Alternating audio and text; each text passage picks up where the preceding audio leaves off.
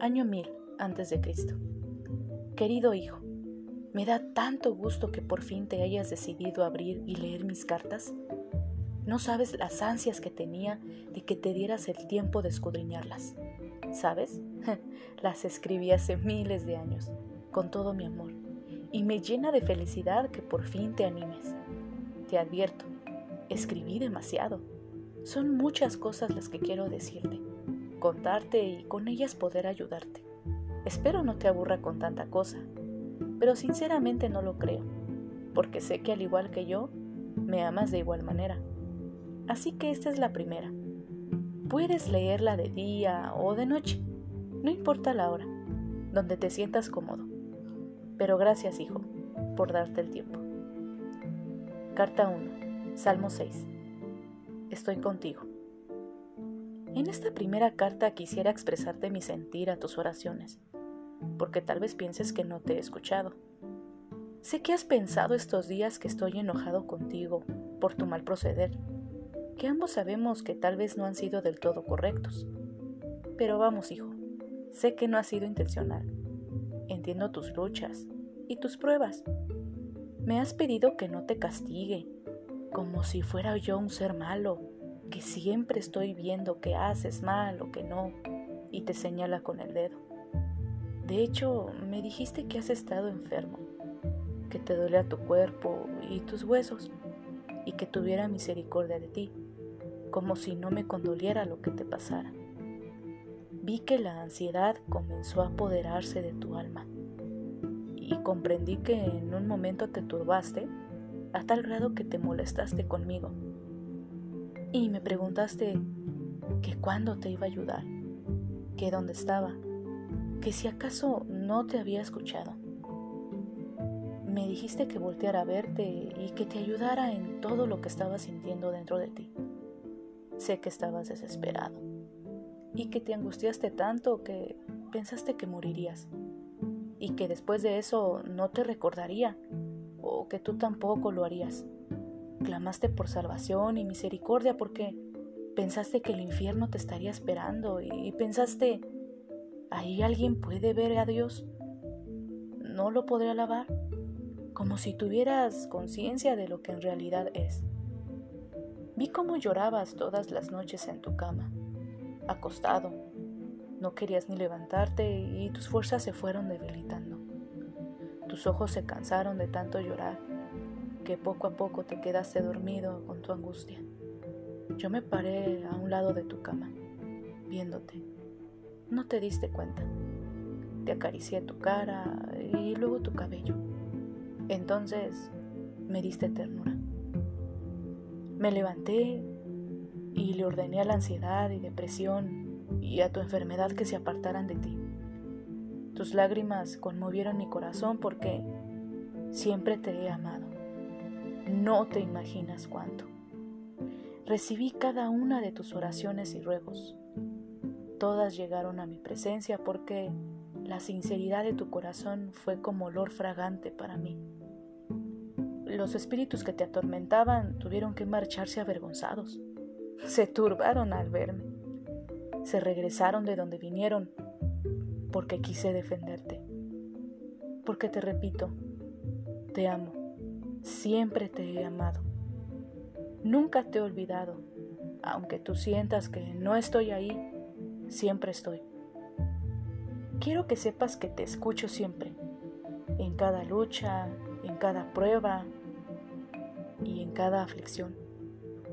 Solo estoy forjando tu carácter a manera que florezcas y seas fuerte en mí, porque no es en tus fuerzas, es en las mías. En todo lo que has pasado, siempre he estado ahí, observándote, amándote. Así que recuerda siempre esto y no te olvides que estoy contigo. Con amor, tu papá. Buenas noches amigos, espero y que esta carta haya sido de bendición para tu vida. No me he presentado, mi nombre es Elisama Así como lo escuchas, es un nombre un poco raro para unos y para otros no. El significado de mi nombre es muy bonito. es Dios me ha escuchado y aunque muchos años renegué de mi nombre, ahora me gusta mucho porque he tenido la gracia y la satisfacción de Dios de que en cada una de mis aflicciones Él me ha escuchado de diferentes maneras y me ha ayudado también. Este podcast está dedicado a tener otra visión de lo que realmente Dios nos quiere decir en la Biblia. Muchas veces eh, leímos la Biblia y nos enseñaron a leerla así, como historias de hombres que fueron eh, seguidores muy grandes de Dios, que tuvieron eh, también sus dificultades, pero que al final se nos hizo ver que eran como superhombres, ¿no? Cuando en realidad fueron seres humanos igual que nosotros y tuvieron las mismas luchas, aflicciones y pruebas que nosotros. El claro ejemplo está en David, en sus salmos. Y una idea nació en mi corazón y quise expresarla eh, con los demás, en el que me di cuenta que eh, los salmos están llenos de emociones y que tal vez eh, Dios nos responde esas, esos momentos difíciles en los que uno necesita un consejo, en la que necesita ayuda. Dios está ahí siempre, amigos, siempre está ahí. Entonces nació en mi, en, mi, en mi mente la idea de poder en cada versículo de la Biblia desglosar a manera de carta, es decir, como una contestación de Dios, si podemos llamarlo así. Y bueno, me decidí a hacerlo porque eh, también han pasado momentos difíciles en mi vida y Dios me ha hablado de esta manera, a mi corazón. No, no crean que es audible, a mi corazón. Y este, y bueno, quise compartir esto con ustedes porque mm, me llena de felicidad el poder encontrar en la Biblia las respuestas eh, de Dios a través de su palabra y, y que puedan ustedes sentir que el Espíritu Santo está ahí. Últimamente eh, ha habido mucha gente que ha tenido depresión y ansiedad y me cuento como una de ellas nadie me puede contar porque yo lo experimenté y es algo un poco difícil para el creyente, pero no es algo que no se pueda superar en Dios. Y, Él está ahí siempre que lo, que lo necesitamos. Y quise hacer esto con el fin de ayudar a los que los que lo necesitan. Obviamente no todo va a tratar de depresión y ansiedad y todos esos temas, pero sí voy a eh, tocar otros tal vez felices, otras como anécdotas en las que Dios nos cuenta algunas cosas a manera de cartas. Después ustedes van a ir viendo cómo se va desglosando todo esto porque tal vez eh, no hay una idea clara, pero conforme vaya subiendo los capítulos de los versículos y las cartas, eh, ustedes van a ir viendo el desglose que hay y cómo cómo les va a enseñar esto, ¿no? A, observarlo de diferente manera. Quiero decirles que cuando haya un nuevo podcast, siempre con Biblia en mano.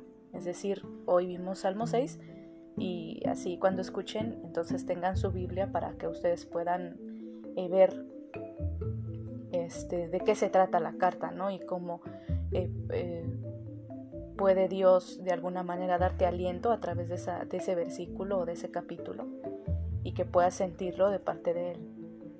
Este, esa es la intención, más que nada, no es como eh, que Dios me dijo que te dijera, ¿no? Porque se corre el, riesgo de que la persona piense que Dios me dijo a mí que les dijera a ustedes cuando no es así. Simplemente es un análisis de la Biblia y pues con ayuda del Espíritu Santo poder eh, dar un mensaje o transmitir. Realmente eh, este, este mensaje o esta carta eh, me tardé un poquito en escribirla porque más que nada me llegó a mí primero y posteriormente lo quise expresar. Y bueno, no quiero predicar porque no soy predicadora, pero les quiero dar un mensaje que escribí como una reflexión al final de cada carta y va a ser así en todas, va a ser una carta y luego una reflexión. Y bueno, esta es la reflexión y, quiero que lo, que lo tomes en cuenta. Eh, escribí esto. Dios protege a las personas cuyo corazón es recto delante de Él. Si tu corazón es recto delante de Dios, no tienes nada que hacer para ser perfecto o mortificarte a ti mismo tratando de hacer lo bueno todo el tiempo. Una persona que tiene un corazón según el deseo de Dios sabe que no es perfecta. Se da cuenta que su única esperanza viene del hecho que Jesús murió para hacer que todas las cosas le fueran posibles. Admitir todo esto requiere humildad.